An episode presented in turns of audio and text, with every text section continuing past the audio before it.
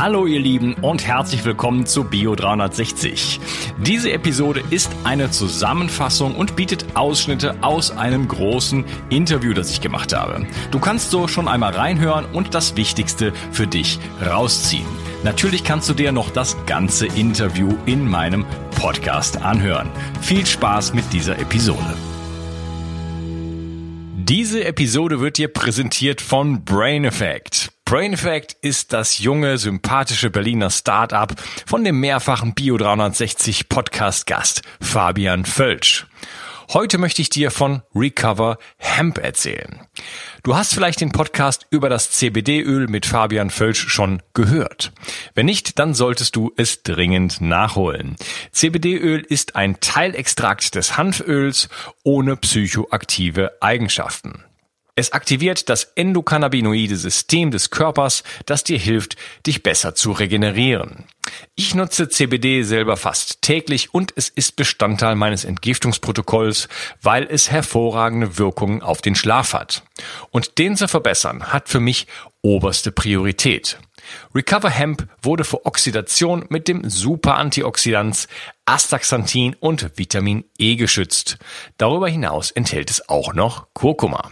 Und das Beste ist, die Hörer von Bio 360 bekommen auf Recover Hemp und die anderen Produkte von Brain Effect mit dem Gutscheincode Bio 360 satte 20% Rabatt. Folge dem Link in der Beschreibung oder in den Show Notes. Und du tust nicht nur dir etwas Gutes, sondern unterstützt auch noch diesen Podcast und hilfst mit, dass es ihn auch in Zukunft noch geben wird.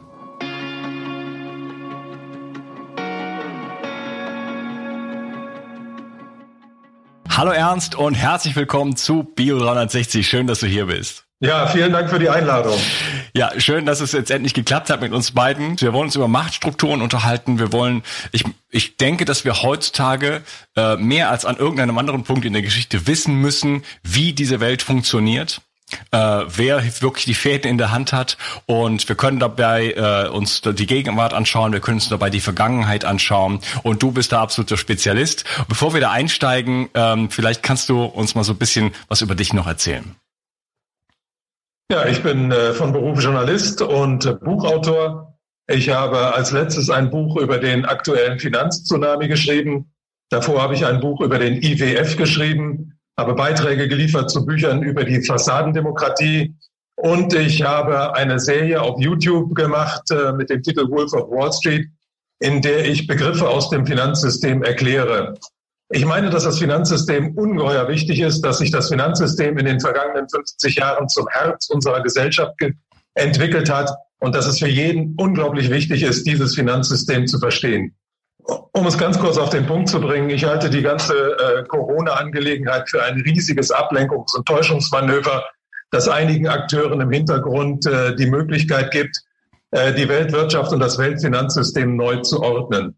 Also es ist äh, das erste Mal in der Geschichte der Menschheit, dass die Weltwirtschaft insgesamt global lahmgelegt worden ist und dass den äh, entscheidenden Personen in dieser Wirtschaft und im Finanzsystem die Möglichkeit gegeben worden ist, Dinge zu arrangieren, von denen wir alle im Moment noch gar nicht wissen, was auf uns zukommt. Wer profitiert denn deiner Meinung nach von, von Corona? Im Moment äh, die Finanzindustrie, die Großen in der Finanzindustrie, und das sind hauptsächlich die Großbanken und die Hedgefonds. Also wir, wir leben immer in einer ganz besonderen Situation, weil wir haben ein äh, Finanzsystem, das völlig außer Kontrolle geraten ist und das um, um endliches viel größer als die Realwirtschaft geworden ist. Also die, Real, die Realwirtschaft ist, ist die Wirtschaft, in der Waren produziert werden, in der Fabriken arbeiten, in der Menschen zur, zur Arbeit gehen und so weiter. Und auf, über dieses, dieses ganze, diese ganzen Strukturen hat sich die Finanzindustrie erhoben und die, die, das Volumen dieser Finanzindustrie ist äh, inzwischen um ein Mehrfaches, ein Vielfaches größer als die Realwirtschaft. Und da geht es äh, in der Hauptsache um Wetten. Das ist ganz verrückt. Also es gibt da um, um Derivate, um einen Bereich, der 10 bis 15 Mal so groß ist wie die Realwirtschaft, in dem tatsächlich nur, äh, um, um es äh, umgangssprachlich auszudrücken, gezockt wird. Ja. Und äh, die, diese Zockerei ist völlig außer Kontrolle geraten und hat dazu geführt, dass das Weltfinanzsystem zweimal beinahe zusammengebrochen wäre. Einmal 1998 und einmal 2007, 2008. 2007, 2008 war unser weltweites globales Finanzsystem eigentlich am Ende und ist nur am Leben erhalten worden dadurch, dass Regierungen reingegangen sind, das äh, System mit Steuergeldern gerettet haben und dass anschließend die Zentralbanken eingesprungen sind und riesige Geldsummen zu immer niedrigeren Zinsen vergeben haben. Aber dieser Zyklus, der über zwölf Jahre angehalten hat, ist jetzt zu einem Ende gekommen. Das heißt, jetzt fehlt den Zentralbanken die Möglichkeit, dieses System noch weiter am Leben zu erhalten. Das heißt, dieser Crash ist wirklich vorprogrammiert. Und um nicht einfach in diesen Crash äh, unvorbereitet reinzugehen, ist jetzt diese Corona-Krise als Anlass genommen worden, die Weltwirtschaft zum Halten, zum Stillstand zu bringen und diesen Crash koordiniert und orchestriert herbeizuführen. Und das, äh, für, die, für die Banken sind die Zinsen natürlich ungeheuer wichtig, weil die zum Anfang des Bankensystems die Haupteinnahmequelle waren. Und mit den Banken, also die Banken haben zum, am Anfang dann das Recht gehabt, selbst Geld zu, herauszugeben. Dann sind später nach, 19, nach äh, ungefähr im 16., 17. Jahrhundert die Nationalstaaten dazugekommen. Und diese Nationalstaaten haben dann dazu geführt, dass es nationale Währungen gegeben hat. Und mit den nationalen Währungen hat dann so das moderne Geldsystem angefangen, das wir, das wir heute noch haben. Aber zu diesen Währungen sind dann natürlich alle möglichen anderen Konstrukte dazugekommen. Es sind dann später äh, Finanzprodukte entwickelt worden. Und wir leben ja heute in einer Zeit, in der die Währungen auch äh, in Form von, von Kryptogeld existieren. Also Währungen, die man gar nicht mehr in die Hand nimmt, die man nicht mehr sehen kann, sondern die nur noch aus Datensätzen bestehen. Aber es ist wichtig, also diesen ganzen Vorgang zu verstehen oder zumindest so im Kopf zu haben, wie sich das Geld einmal entwickelt hat, weil alles hat angefangen mit der Tauschwirtschaft. Das heißt, einzelne Menschen haben mehr besessen als andere und daraus einen Vorteil gezogen. Mit, mit äh, dem Verleihen von Geld schafft man eine Abhängigkeit. Und das ist das Wichtige. Und wenn der andere Zinsen zahlen muss, muss er einem ja mehr zurückzahlen, als man ihm anfänglich gegeben hat. Und wenn er dann noch Zinseszins darauf zahlen muss, dann hat man ihn ja in eine noch größere Abhängigkeit gebracht. Und das ist das Entscheidende, dass diese finanziellen Abhängigkeiten zu politischen Strukturen geführt haben, in denen die Menschen alle nicht gleich sind. Sondern da gibt es die Menschen, die das Geld eben verleihen, die eben oben stehen in der, in der sozialen Skala und diejenigen, die darauf angewiesen sind, sich Geld zu leihen und Zinsen zu zahlen und Zinseszinsen zu zahlen, die praktisch äh, in diesem System mehr oder weniger versklavt sind. Ja, kannst du Zinseszins noch kurz erklären, was das ist und wie das entsteht? Ja, ja Zinseszins ist nichts anderes als Zins auf Zinsen. Das heißt, wenn ich Zinsen zahle, dass diese Zinsen über die, über, über die Zeit sich auch wieder verzinsen. Das heißt, wenn ich diese Zinsen nicht sofort zurückzahle, dass ich dann noch mehr zurückzahlen muss. Es begünstigt also immer denjenigen, der den Kredit vergibt. Vielleicht äh, mal kurz Ganz oft so. zum, du hattest jetzt äh, äh, BlackRock und Hedgefonds äh, sozusagen erwähnt. Vielleicht mal so kurz ein bisschen beschreiben, was ist das eigentlich? Weil BlackRock, äh, das könnte uns ja auch in, in Deutschland politisch bevorstehen. äh, das sollte man, glaube ich, kennen. Also BlackRock ist ein Hedgefonds und Hedgefonds sind nichts anderes als Vermögensverwaltungen für Milliardäre. Also das sind äh, Fonds sind ja einfach äh, Organisationen oder Institutionen, die das Geld von von Anlegern sammeln und dieses Geld anlegen mit dem Ziel, es zu vermehren. Und Hedgefonds sind ganz besonders aggressiv. Hedgefonds sind erst vor ungefähr 30, 40 Jahren äh, weltweit äh, äh, gesetzlich zugelassen worden. Also in den 50er, 60er Jahren des letzten Jahres, des letzten Jahrhunderts hat es noch keine Hedgefonds oder nur eine ganze Handvoll von Hedgefonds gegeben. Aber Hedgefonds sind äh, zahlenmäßig explodiert in den letzten 30 Jahren. Und Hedgefonds haben eine besondere Eigenschaft. Die dürfen die Geschäfte von Banken machen, ohne eine Banklizenz zu besitzen. Also mit der Einführung von Hedgefonds ist im Grunde die Macht der Banken auch um, um Unendliches erweitert worden. Also die, die, Einführung von Hedgefonds, also von Gesellschaften, die wie, wie Banken arbeiten dürfen, aber deren gesetzlichen Regeln nicht unterliegen, haben die Banken damals die Gelegenheit ergriffen und alle Großbanken haben ihre eigenen Hedgefonds eröffnet und damit angefangen, die Geschäfte zu betreiben, die ihnen eigentlich verboten waren. Also dadurch ist die Macht der Finanzindustrie unendlich erweitert worden. Und inzwischen sind diese Hedgefonds fast wichtiger als die Großbanken, weil den Hedgefonds die große Anteile an diesen Großbanken gehören. Also BlackRock meinetwegen gehören, glaube ich, im Moment so ungefähr fünf Prozent von der Deutschen Bank. Also fünf bis sechs Prozent ist immer so dass der, der Anteil, den, den man gerne hält an diesen großen Unternehmen, weil man dann Einfluss auf deren Strategie üben kann.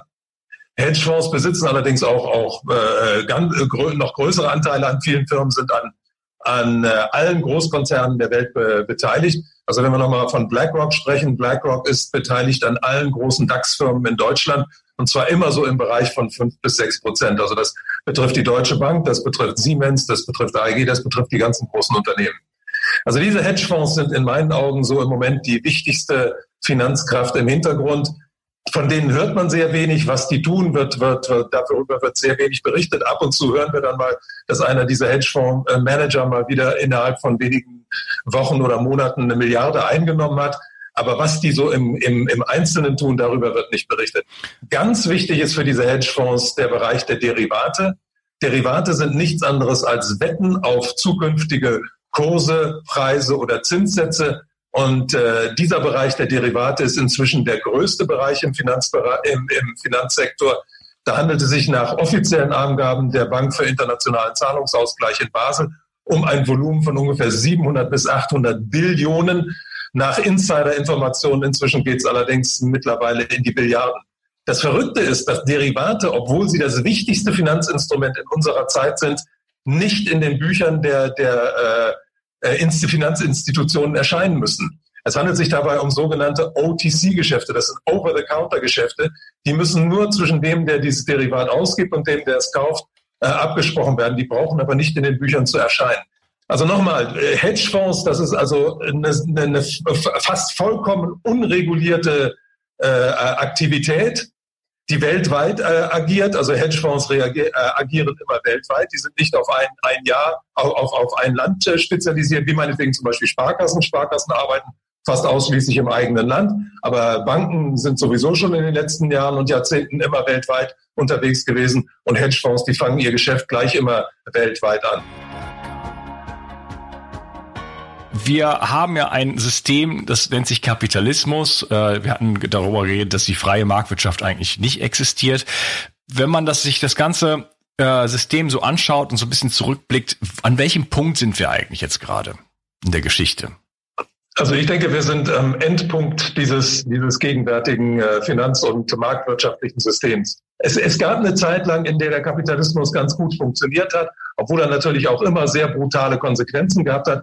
Also wenn man mal zurückgeht um 100, 150 Jahre, da hat ja die Kolonialisierung der Welt angefangen. Da war der Kapitalismus schon einmal am Ende, weil er in den einzelnen Ländern an die äh, Grenzen dieser Länder gestoßen ist. Und die Folge war die, dass man neue Märkte erobern musste, einmal neue äh, Rohstoffe ins Land holen musste und auch neue Absatzmärkte schaffen musste. Und das war die Grundlage dafür, dass es zum Kolonialismus gekommen ist, mit allen seinen schrecklichen Folgen. Aber dieser Kolonialismus ist ja auch irgendwann so weit gewesen, dass er die ganze Welt beherrscht hat. Und dann ist es dazu gekommen, dass es um die Neuaufteilung der Welt ging. Das waren dann die beiden großen Weltkriege. Das war also auch schon, da war das System eigentlich auch schon an, sein, an seinem Ende angekommen. Weil es äh, die, die großen Mächte haben darum gekämpft, sich gegenseitig diese Märkte abzunehmen. Und jetzt sind wir, stehen wir in einer Situation, in der dieses Finanzsystem vollkommen explodiert ist und nur noch am Leben erhalten kann, werden kann, in dem immer mehr Geld reingepumpt wird, in dem die Zinsen immer weiter äh, äh, runtergesetzt werden und in dem immer neue Finanzprodukte, zerstörerische Finanz, Finanzprodukte auf den Markt geworfen werden, was, was der, der, der Menschheit insgesamt ja überhaupt nicht mehr nützt. Also unsere, unser System ist schon seit Jahren und Jahrzehnten so, dass es der Mehrheit der Menschen nicht mehr nützt. Es, es schlägt sich auch nieder darin, dass zum Beispiel das Einkommen der einfachen Menschen in den letzten 30, 40 Jahren so gut wie nicht mehr äh, gewachsen ist. Das hat stagniert, ist teilweise sogar zurückgegangen. Also ein durchschnittlicher äh, Arbeiter in den USA verdient heute erheblich weniger als sein Kollege von vor 40 Jahren, wenn, wenn man das an der Kaufkraft misst, wenn man es nicht am absoluten Lohn misst. Also das System ist an die Grenze dieser, dieser, äh, dieses unendlichen Wachstums gestoßen und deswegen ist es wirklich absolut höchste Zeit, dass dieses System verändert wird und dass man, dass man äh, wirklich ein, ein neues System schafft, was nicht auf unendlichem Wachstum basiert. Nochmal einen Schritt zurück. Also ja. ähm, ist, ist die Hyperinflation, ist die noch aufzuhalten? In Nein. irgendeiner Weise? Nein, das, das wird auf jeden Fall kommen. Okay, das, also ist, für mich eine, das ist für mich eine wichtige Botschaft an die Zuschauer und Zuhörer. Ähm, das Geld ist sozusagen nicht mehr sicher. Nein. Ja. Ähm, und man braucht jetzt so eine ich, gewisse äh, Aufklärung und finanzielle Existenz, um nicht äh, in, in Kürze sozusagen äh, alles weggenommen zu bekommen, was man überhaupt noch irgendwo hat. Ja, das finde ich, sollte man wissen. Auf jeden Fall, das ist eine ganz wichtige Sache. Also man muss, man muss damit rechnen, dass das Geld in, man kann nicht sagen wann, Das kann, das kann nächsten, nächsten Monat sein, das kann in, in einem halben Jahr sein, das kann aber auch erst in zwei bis drei Jahren sein. Man, man kann nicht sagen, wann dieser, dieser Zeitpunkt ist. Ich fürchte, dass er relativ nah ist im Moment. Also ich würde mal sagen, meine, meine Vermutung ist, dass das Ganze nicht mehr über, über ein Jahr wirklich gut gehen kann, weil wir jetzt in, in einer solchen Ausnahmesituation leben. Ich fürchte, dass was uns bevorsteht, äh, so etwas wie eine größere Währungsreform sein wird. Mhm. Und eine Währungsreform wird ja auf jeden Fall bedeuten, dass das Geld abgewertet wird. Es gibt natürlich auch die Möglichkeit, dass, eine, dass ganz neue Währungen eingeführt werden. Es wird ja im Hintergrund davon gesprochen, dass es möglicherweise eine Weltwährung gibt. Das wäre auch eine, eine äh, äh, mögliche Variante der, für die Zukunft. Es kann aber auch sein, dass zum Beispiel Deutschland jetzt irgendwann die EU verlässt und die, die D-Mark wieder einführt. Das ist auch eine mögliche Variante. Aber auf jeden Fall all diese Arten von, von verschiedenen Arten von Währungsreformen werden dazu führen, dass der Einzelne an Kaufkraft verliert. Das wird auf jeden Fall eintreten. Das heißt, wer heute äh, äh, auf sein Bargeld sich verlässt, der, der sollte wissen, dass das eine ganz kritische Zeit ist. Also wer Sachwerte hat, der wird diese Sachwerte auf jeden Fall behalten können. Aber wer äh, glaubt, dass er mit seinem Bargeld im nächsten Jahr und im übernächsten Jahr noch das Gleiche wird kaufen können wie bisher, der irrt sich wahrscheinlich. Ja. Außerdem wird ja wahrscheinlich das Bargeld abgeschafft werden. Also da laufen ja alle möglichen Vorbereitungen. Und das Bargeld wird vermutlich abgeschafft werden mit einem Plan des IWF. Der IWF hat nämlich geplant, äh, äh, einen Vorschlag gemacht, dass man auf Bargeld eine Steuer erhebt. Und das würde bedeuten, dass wenn ich zum Beispiel eine Ware für 100 Euro kaufe, dass ich per Karte 100 Euro bezahle, dass ich aber, wenn ich bar bezahle, meinetwegen 3% oder 5% Aufschlag bezahle, also 103 oder 105%. Das heißt, mein Bargeld ist dann weniger wert als mein, mein äh, digitales Geld. Und auf diese Art und Weise wird das Bargeld natürlich sehr schnell eingezogen werden. Das heißt, das Bargeld wird sehr schnell der Vergangenheit angehören. Und das ist auch eine der Gefahren, die droht, weil äh, die, die digitale Währung für uns alle natürlich bedeutet, dass wir dann auch 100 Prozent überwacht werden, dass alle unsere Zahlungsvorgänge registriert werden, dass zum Beispiel auch, auch äh, wir keine Steuererklärung mehr machen müssen, sondern dass die Steuern dann sofort einbehalten werden. Also da steht uns eine ganz neue Welt bevor. Ja, die Sachwerte, du hast gesagt, äh, Sachwerte kann man einem nicht wegnehmen, da stimme ich dir nicht so ganz zu. Es hat in der Geschichte immer wieder auch Momente gegeben, da wurde Gold, Gold verboten, ähm, plötzlich Immobiliensteuern erhoben und, und, und solche Geschichten, ne? Enteignungen. Also da ist, da ist eigentlich äh, auch keine Sicherheit wirklich da. Also ein, ein Rat, den ich, den ich den, den, den Zuschauern und den Zuhörern auf jeden Fall geben würde, ist zum Beispiel einen gewissen Vorrat an, an Silbermünzen sich anzuschaffen. Weil Silbermünzen sind auf jeden Fall äh, äh, sehr sinnvoll, weil wer, wer will mit Gold später Brötchen kaufen? Wenn es tatsächlich zu einer Hyperinflation kommt, dann wird man mit Gold nicht viel kaufen können, außer man, man, man verbrennt sein Geld, indem man, was weiß ich, äh, äh sehr große Einkäufe tätigt auf einmal. Aber wer dann irgendwie meinetwegen Nahrungsmittel kaufen will oder so, der ist mit Silbermünzen auf jeden Fall gut beraten. Also sich einen kleinen Vorrat an Silbermünzen anzulegen, ist auf jeden Fall genauso sinnvoll, wie sich meinetwegen ein paar Lebensmittel hinzulegen für die nächste große Krise. Ja, habe ich gerade vor unserem Gespräch gemacht. Ja, sehr gut. ich bestellt. Also eine Silbermünze kostet um die 20 Euro. Ne? Das heißt, da hat man also ein Zahlungsmittel, da kann man irgendwo hingehen und sagen, okay, guck mal hier, das ist so ungefähr das und das wert. Ne? Gib, was kriegst, gibst du mir dafür? Ne? Also wenn es wirklich, genau. wenn's wirklich hart auf hart kommt.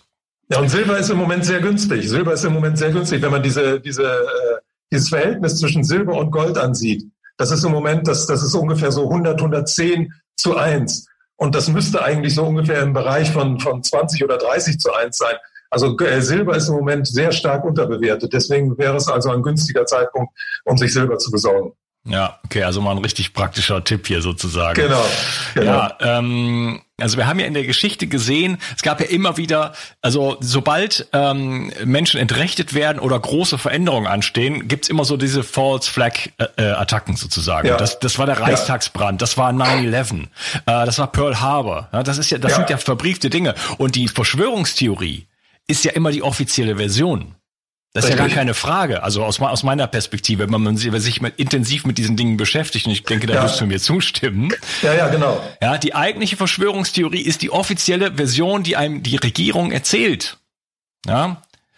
Und ähm, es ist aber trotzdem so, dass in der, in der, im Großteil der Bevölkerung äh, ein wie soll ich sagen, fast religiöser Glaube äh, äh, da ist, äh, an diese Verschwörungstheorien zu glauben und alles andere, jede kritische Be Betrachtung als Verschwörungstheorie dann abzustempeln und da geht dann sofort die Klappe zu. Deswegen habe ich mich bisher in meinem Podcast auch noch gar nicht äh, mit diesen Themen beschäftigt, weil ich die Menschen nicht verlieren wollte. Nur ja, ja, äh, genau, sind ja. wir jetzt an der Situ in, einer, in einer Situation, wo ich äh, mich nicht mehr in der Lage sehe, über solche Themen nicht zu sprechen, weil wir, weil wir einfach an einem, an einem, an einem Scheidepunkt stehen. Ja, ja, und die ganze Geschichte ist davon voll. Wir könnten jetzt stundenlang über solche Sachen reden. Du hattest genau. ja ganz am Anfang hast du die, die beiden Weltkriege erwähnt. Da denkt man, äh, da waren politische Geschichten. Am Ersten Weltkrieg sind die Nationen irgendwie so da reingetaumelt. Die waren alle, die haben alle geschlafen und plötzlich befand man sich in einem Krieg und war alles sehr nationalistisch. Dann gab es den, den Zweiten Weltkrieg und dann hatten wir diesen Despot und der hat uns da reingeführt. Da ging es um wirtschaftliche Interessen. Das wurde, das wurde gesteuert und manipuliert und da waren die USA massiv dran daran beteiligt am Zweiten Weltkrieg. Ja, ja. Und am ersten, da ging es um die Nachfolge der, der, der, der britischen Weltherrschaft. Also das britische Weltimperium äh, damals war am Ende das britische Empire. Und man wusste genau, Deutschland hatte damals eine Riesenentwicklung äh, vorgenommen. Also Deutschland ist ja erst 1871 gegründet worden und hat bis 1914 eine unglaubliche wirtschaftliche Entwicklung vor, äh, vollzogen. Und das Gleiche ist in den USA passiert. In den USA hat es auch eine riesige, gewaltige wirtschaftliche äh, wirtschaftlichen Fortschritt gegeben. Und es ging einfach nur darum, wer tritt die Nachfolge Großbritanniens an. Und da, der, auf diese, das war praktisch die Grundlage dafür, dass der Erste Weltkrieg ausgelöst wurde. Außerdem ging es darum, wer kriegt welche Kolonien, wer sichert sich welche Rohstoffe. Und der Zweite Weltkrieg war nichts anderes als eine Fortsetzung des Ersten Weltkrieges und hat dann eben dazu geführt, dass die USA die unumstrittene Macht Nummer eins in der Welt geworden sind. Und die haben ihre Macht ja dann auch ausgenutzt. Die haben ja dann auch einen Krieg nach dem anderen geführt.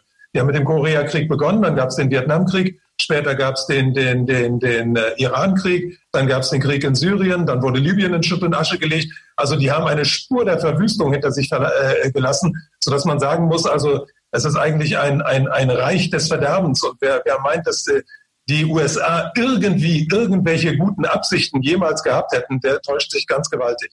Und für unsere Regierung gilt das Gleiche.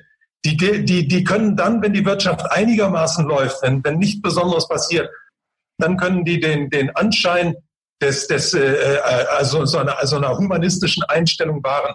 Aber dann, wenn die Zeiten schwierig werden, dann offenbaren sie ihr wahres Gesicht.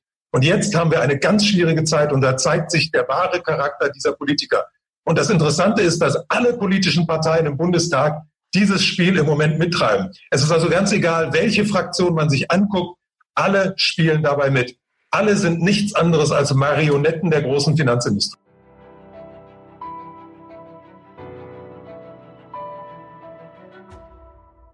Komm, was ist so die Psychologie? Du hattest gesagt, die Menschen äh, können gar nicht so richtig glauben, äh, dass dass, dass solche Kräfte eigentlich am Werk sind.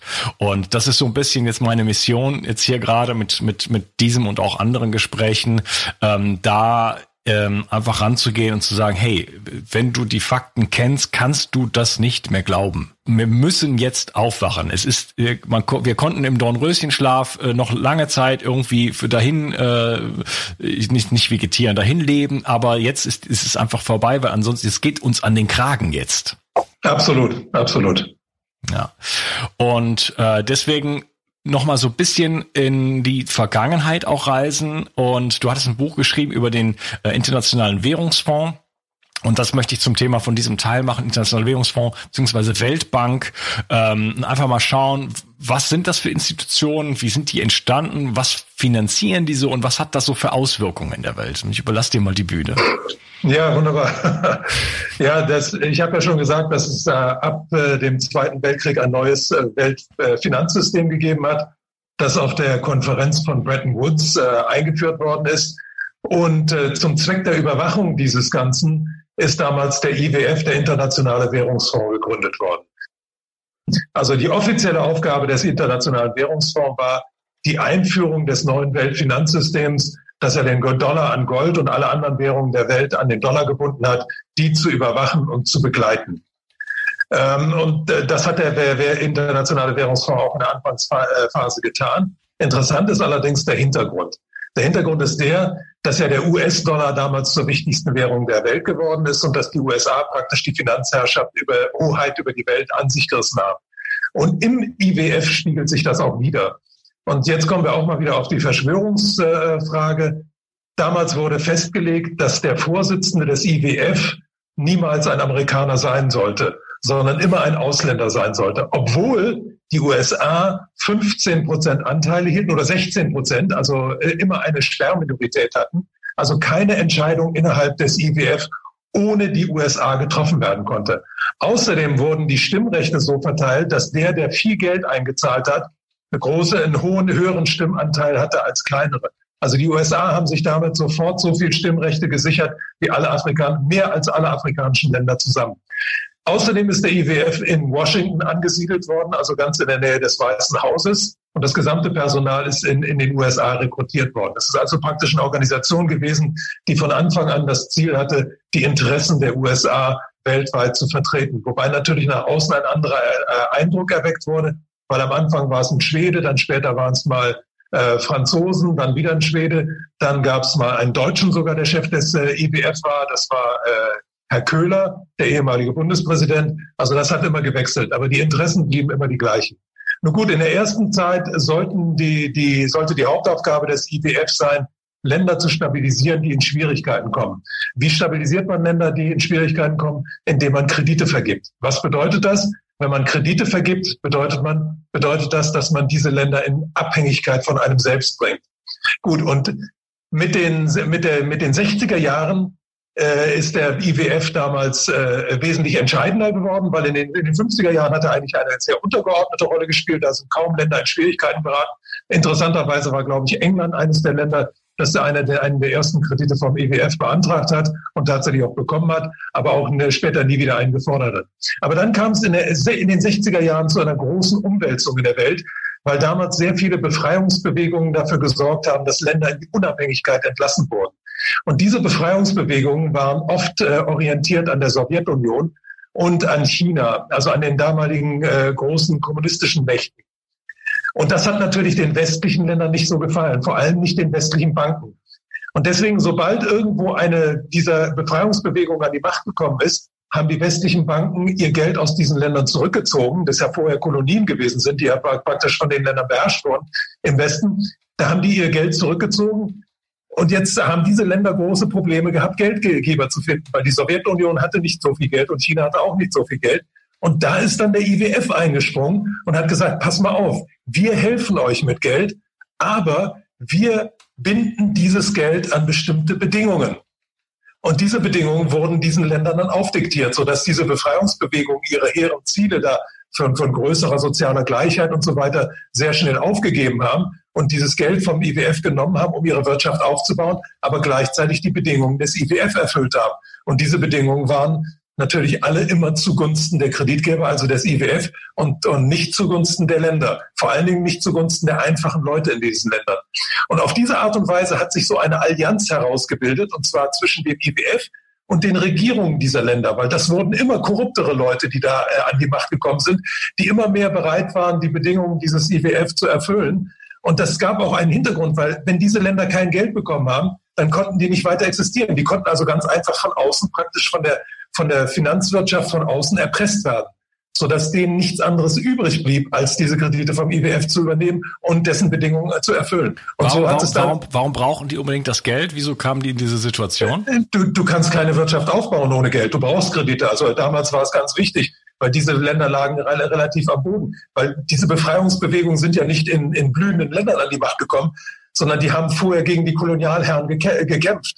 Es gab ja Kriege, was weiß ich, Algerien zum Beispiel hat ja gegen Frankreich gekämpft, Angola hat gegen Portugal gekämpft. Die, die, die Kolonialherren, die vorher diese Länder beherrscht haben, haben diese Länder ja nicht freiwillig abgegeben. Mhm. Also das waren alles Länder, die waren weitgehend verwüstet durch die Kolonialkriege. Und die Befreiungskriege hießen sie ja. Und diese verwüsteten Länder brauchten dann Kredite, um aufgebaut zu werden. Und die, der IWF hat diese Kredite vergeben, aber nur zu den eigenen Bedingungen. Und das hat natürlich in den Ländern auch gleich zu Differenzen innerhalb der Befreiungsbewegung geführt. Da waren ja sehr viele Leute mit, mit, mit großen sozialen Ambitionen drin. Da haben aber dann die Pragmatiker sehr schnell übernommen. Das ist so eine ähnliche Entwicklung wie meinetwegen bei den Grünen in Deutschland später. Dass am Anfang sind die Leute mit den großen Ideen und mit den, mit den humanistischen Zielen da und dann kommen die Pragmatiker und am Schluss wird alles dem Pragmatismus untergeordnet. Und das heißt, dass man sich den Geldgebern unterordnet. Und so ist es dann auch in Afrika passiert. Und so haben sich diese Länder in, einer, in einem immer größeren Netz der Verschuldung verstrickt. Und um ihre Schulden dann begleichen zu können und um die Zinsen dafür zahlen zu können, mussten sie immer mehr Bedingungen vom, vom IWF erfüllen. Das hat also dann später in der Asienkrise dazu geführt, dass zum Beispiel ein Land wie Korea, um an Kredite zu kommen, 195 Bedingungen des IWF erfüllen musste. Und wir haben es ja später auch dann in der Eurokrise gesehen, als Griechenland zum Beispiel Kredite bekam, mussten die ja auch die, die Bedingungen des, des IWF erfüllen. Und wie diese Bedingungen ausgesehen haben, wie verheerend die waren, da gibt es eine ganze Reihe von Beispielen. Also äh, geschadet haben diese Bedingungen eigentlich immer den einfachen Menschen, weil ein großer Teil der Staatsausgaben ist immer der Sozialhaushalt. Also die, das sind die Ausgaben für Arbeitslosenversicherung, für Krankenhäuser, fürs Gesundheitssystem und fürs Ausbildungssystem. Und da hat der IWF immer dafür gesorgt, dass das sehr niedrig gehalten wurde, weil diese Länder natürlich ihre Zinsen und ihre, ihre äh, äh die Tilgung der, der Kredite vornehmen mussten.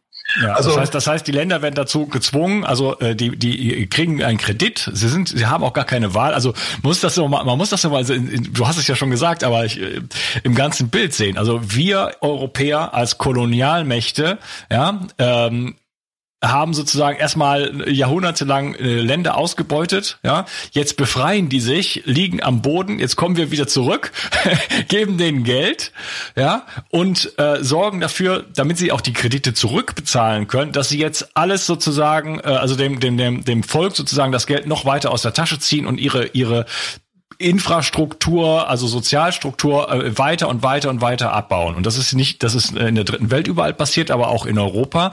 Du hattest gerade Griechenland angesprochen. Ähm, da fällt mir jetzt, wenn wir gerade bei Corona und so weiter sind, auch Italien ein. Ja. Zum Beispiel, wo man auch halt gesagt hat, okay, ihr braucht, ihr müsst sparen, ihr müsst sparen, ihr müsst sparen und was wo natürlich dran gespart wurde, sind Krankenhäuser, Personal, äh, Gesundheitskosten und äh, dann ist natürlich auch ein, wenn jetzt mal ein paar Leute mit einer Grippe daherkommen, ist natürlich sofort liegt auch da alles alles flach, weil die sowieso die ganze Zeit am Limit sind. Ganz genau, ganz genau.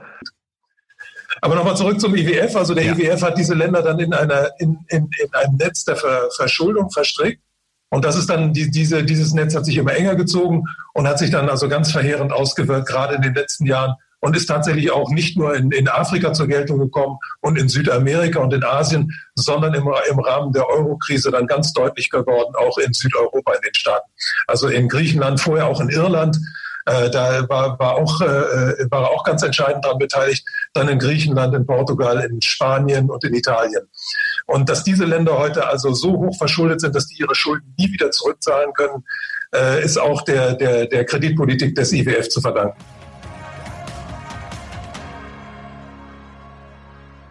Ich wollte mal ein Zitat herauskramen von Henry Ford. Äh, der hat gesagt, ähm, was hat er genau gesagt, wenn die Leute das Finanzsystem verstehen würden, gäbe es morgen früh eine Revolution. Da kann ich nur zustimmen. Das ist garantiert so. Und das ist nicht nur heute so, das ist jetzt seit über 100 Jahren so, weil Henry Ford hat das, glaube ich, Anfang des 20. Jahrhunderts gesagt, also vor ungefähr 120 Jahren. Ja, und jetzt ist ja noch viel, viel, viel, viel schlimmer geworden.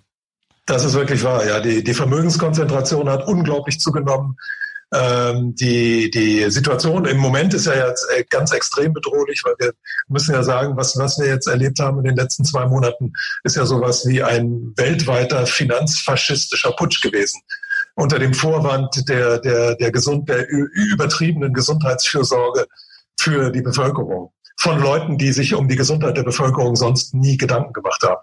Ja, ganz, ganz im Gegenteil. Ja, denkst du, die, die äh, Finanzeliten und die ganzen Strukturen, die sich da sozusagen da darunter befinden, äh, inklusive da bis hin zu bis hin zu Christian Drosten und und Frau Merkel, ähm, und der Polizei und so weiter, sind, meinst du, die gehen dann einfach so, wenn, wenn nein, wir, jetzt, nein, wir, wir, wir, wir, wachen jetzt auf und sagen, ach, ich, ah, jetzt, jetzt habe ich das verstanden und ich gehe jetzt mal so auf die Straße so ein bisschen und halt das Grundgesetz hoch, wo man ja dann schon für, für verhaftet wird, habe ich neulich ein Video gesehen. Und ähm, und ist das dann, äh, gehen die dann einfach so und sagen, okay, ja, ihr habt recht, äh, jetzt jetzt habt jetzt habt ihr es endlich kapiert und jetzt gehen wir dann mal? Oder äh, haben wir Bürgerkrieg, Krieg, Nuklearkrieg oder irgendwie sowas? Was was hältst du für möglich? Was jetzt alles passieren kann. Also für möglich halte ich so ziemlich alles im Moment, aber ich denke, dass die, die Strategie der Politik jetzt sein wird, die werden in den nächsten und der, und der Medien, die wird sein, dass die in den nächsten Wochen sagen, die äh, Wissenschaftler, auf die wir uns verlassen haben, haben uns ein bisschen in die Irre geführt. Aber wir waren eben so unendlich besorgt um das Wohl der Bevölkerung, dass wir auf diese Leute gehört haben. Inzwischen wissen wir aber, dass das alles nicht so gefährlich ist. Und damit ist das, das Thema dann abgefrühstückt. Das Wichtige wird sein, die werden sagen anschließend, der Wirtschaftszusammenbruch, der uns jetzt bevorsteht, der der schlimmste Wirtschaftszusammenbruch aller Zeiten sein wird und der Zusammenbruch des Finanzsystems, das wird die Folge sein von dem Lockdown. Und das wird die Folge davon sein, dass Sie ja eigentlich zu besorgt um die Weltbevölkerung gewesen sind, sodass Sie praktisch den schwarzen Peter weitergeben. Und es ist natürlich auch möglich, dass dann irgendwann mal gesagt wird, ja, die haben uns bewusst getäuscht, aber ich glaube gar nicht, dass es so weit gehen wird. Die werden einfach sagen, wir waren so besorgt um euch, dass wir das alles mitgemacht haben, aber jetzt müssen wir alle gemeinsam, und das ist ja jetzt die, die, die neue Richtlinie, wir müssen jetzt alle gemeinsam durch diese wirtschaftlichen Schwierigkeiten durch. Der amerikanische Ex-Präsident George Bush hat ja gerade ein Video veröffentlicht mit dem, mit dem Titel, wir müssen da alle gemeinsam durch. Und ich denke, das wird jetzt, das wird jetzt so das, das, der Tenor der Politik sein. Wir müssen durch alles durch. Und weil das alles so schwierig wird, müssen wir ganz viele Maßnahmen beibehalten. Weil es jetzt also so viele Arbeitslose geben wird, die so unzufrieden sein werden und sich, sich auflehnen werden, müssen wir dafür sorgen, dass das, dass das Demonstrationsverbot noch nicht wieder aufgehoben wird und weil so viele Leute ja eben auch, auch gesundheitlich nicht auf der Höhe sind, müssen wir die alle impfen. Also ich glaube, dass ganz viel von dem jetzt versucht wird durchzusetzen und dass diese ganzen repressiven Maßnahmen, so weit wie es irgendwie möglich ist, beibehalten werden. Und die Leute werden, die, die Politik wird auch denken, dass die Leute ihre Lektion gelernt haben. Weil eine der Lektionen, die den Leuten erteilen wollten, war ja, wir setzen jetzt völlig willkürliche Maßnahmen durch, die überhaupt keinen Sinn machen, aber ihr gehorcht uns. Also das waren ja alles so willkürliche Maßnahmen. Das war aber, um die Leute daran zu gewöhnen, wir machen Dinge, die ihr nicht versteht, aber vertraut uns einfach. Und ich glaube, die werden jetzt wirklich sagen, also wir waren um euch so besorgt, dass wir leider diesen, diesen wirtschaftlichen Schaden angerichtet haben, aber der ist nur auf Corona zurückzuführen. Der ist nicht darauf zurückzuführen, dass die großen Parasiten im System sich weiter bereichert haben. Und das, ja, ist, das ist das Wichtigste, was man den Leuten sagen muss. Wir haben uns sehr viel über, über, über Fakten unterhalten. Ähm wir sind in die Vergangenheit gereist und haben uns da wirklich Dinge angeschaut. Vielleicht noch mal so ein bisschen Spekulation, äh, einfach weil's, weil man auch so ein bisschen, man muss einfach den Blick mal weiten und man muss sich einfach mal meiner Meinung nach ähm, vorstellen, was so einfach gerade am Werk ist. Hältst du Corona für einen Zufall? Also da bin ich mir nicht so ganz sicher. Ich, äh, es, es gibt ja die beiden, also für mich gibt es zwei Möglichkeiten. Entweder das Ding war von Anfang an geplant und dass man, dass man genau das äh, äh, erzeugen wollte, was, was jetzt tatsächlich geschehen ist. Oder ist es so gewesen, es ist tatsächlich irgendwie passiert und die sind aber draufgesprungen und haben es benutzt. Ja, aber wir, haben ja, wir haben ja Event 201 gehabt. Ganz genau, das, das kommt mir sehr spanisch vor. Also es ist, äh, ich würde eher ein bisschen dazu tendieren zu sagen, dass es tatsächlich in, in irgendeiner Weise geplant gewesen. Was ich im Moment noch nicht verstehe, so ganz genau sind die, Zusammenhänge im Hintergrund, warum das Ganze zuerst in China passiert ist, warum es dann in den USA so, so besonders schwer ausgebrochen äh, ist und wa warum gerade besondere Regionen wie Norditalien so stark betroffen waren. Naja gut, da war das Gesundheitssystem auch am Ende in den USA. Es ist klar, die Leute sind gesundheitlich sowieso ziemlich am Ende, weil da das Übergewicht ja so eine große Rolle spielt und so. Also, aber ich, ich bin mir noch nicht so ganz sicher, ob es da tatsächlich einen Planungsstab gab oder ob die mhm. Großen dann einfach gedacht haben, komm, das nehmen wir uns und wir haben ja Leute, die uns sehr treu ergeben sind. Ja. Aber dieser, dieser Wirtschafts- und Finanzzusammenbruch, der, der wird erfolgen und der wird viel dramatischer sein, als viele Menschen glauben. Also ganz viele Menschen, auch die, die sehr viel Angst haben, hoffen ja jetzt im Moment darauf. Das Wetter ist ja einigermaßen schön gewesen in letzter Zeit. Die Welt ist irgendwie so ein bisschen zum Stillstand gekommen. Man hat mehr Zeit für seine Freunde, mehr Zeit für seine Familie gehabt. Man hat zu Hause mal richtig schön aufräumen können. Vielleicht geht jetzt ganz langsam alles wieder so seinen normalen Gang. Und da kann ich jedem nur sagen, das wird auf gar keinen Fall passieren. Also was uns bevorsteht, ist eine unglaubliche Massenarbeitslosigkeit. Was uns bevorsteht, ist ein Zusammenbruch mittelständischer Unternehmen in einem Umfang, wie wir es bisher nie erlebt haben. Wir werden erleben, dass durch die Kreditausfälle die Banken in große Schwierigkeiten kommen werden. Wir werden auf jeden Fall Steuererhöhungen erleben. Wir werden eine dramatische Senkung des Lebensstandards erleben und wir werden garantiert auch soziale Unruhen erleben. Also das steht uns alles bevor. Und wir werden also äh, Währungsreformen erleben. Also es ist auf gar keinen Fall möglich, dieses Währungsgefüge in der, in der Form, wie es jetzt besteht, weiter äh, existieren zu lassen. Ja. Okay. Sind, sind, harte, sind harte Worte, aber äh, es ist besser, den Leuten das klar zu sagen, damit sie sich darauf vorbereiten können. Weil es ist einfach, einfach falsch, jetzt davon auszugehen, dass wir in das alte Leben wieder zurückkehren werden. Ja, wie kommen wir denn aus der Nummer wieder raus? Was ist denn, was, was ist denn das Gebot der Stunde jetzt eigentlich? Ich denke, das Gebot der Stunde ist das, was wir hier gerade machen. Das ist Aufklärung. Ich glaube, das ist das Allerwichtigste, diese Situation zu nutzen, um möglichst viele Leute aufzuklären. Ich finde, das Wichtigste ist, dass es von der Mehrheit ausgeht. Und die Mehrheit muss einfach verstehen, was los ist. Also der alte Henry Ford hatte meiner Meinung nach 100 Prozent recht. Und das sollten wir wirklich als Anlass nehmen, damit, die, damit es zu einer Revolution kommt, und zwar zu einer friedlichen Revolution, möglichst viele Leute aufklären, damit die das System verstehen und ihr eigenes Schicksal in die eigene Hand nehmen können. Ich bedanke mich unendlich bei dir für deine Zeit. Ähm für die lange Zeit, die du uns hier geschenkt hast. Gerne. Äh, wo kann gerne. man denn noch mehr von, von, von dir erfahren? Ich werde natürlich alles verlinken, aber. Ähm Ganz wichtig finde ich für die Leute sind diese YouTube-Videos, wo ich diese ganzen Einzelbegriffe erkläre. Weil oft scheitert das Verständnis am Finanzsystem daran, dass man nicht weiß, was ist ein Hedgefonds, was sind Derivate, welche Funktionen erfüllen Zentralbanken und so weiter. Und ich habe da in etwas über 50 Einzelspots habe ich versucht, diese ganzen Begriffe zu erklären. Und die sind so erklärt, dass sie wirklich jemand, der keine Vorkenntnisse hat, auch verstehen kann. Okay, den Kanal werde ich auf jeden Fall verlinken. Wie heißt der? Wolf of Wall Street. Okay. Alles Mit Doppel-F, Wolf, ne? Ja. Achso, okay, ja, klar. okay, deine Bücher verlinke ich auch. Super. Ja, lieber Ernst, war mir eine, eine Freude. Also in Anführungsstrichen. ist ja kein ja, schön, genau, schönes ja, Gespräch, ja immer, aber es ist ein unglaublich, wichtig, genau. unglaublich wichtiges Gespräch. Und ich hoffe, wir konnten äh, bei dem einen oder anderen ähm, eine Tür aufstoßen, die sonst äh, verschlossen gewesen wäre. Das wäre toll. Hm. Ich habe mich auch gefreut. Auf das nächste Mal. Mach's gut. Tschüss. Tschüss. Kennst du schon mein Buch Zurück ins Leben, Wege aus der Müdigkeit? In diesem Buch stelle ich dir Techniken vor, die dir, egal ob jung oder alt, ob krank oder fit, helfen können, nicht nur deine Müdigkeit loszuwerden, sondern mehr Energie und Gesundheit in dein Leben zu bringen.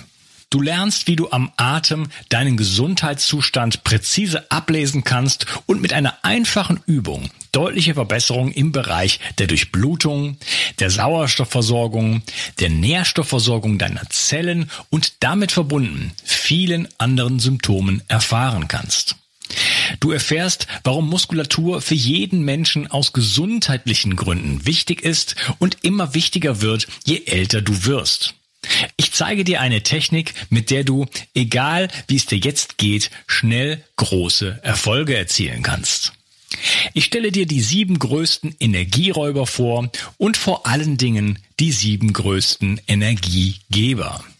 Außerdem erzähle ich dir noch meine gesamte Geschichte im Detail.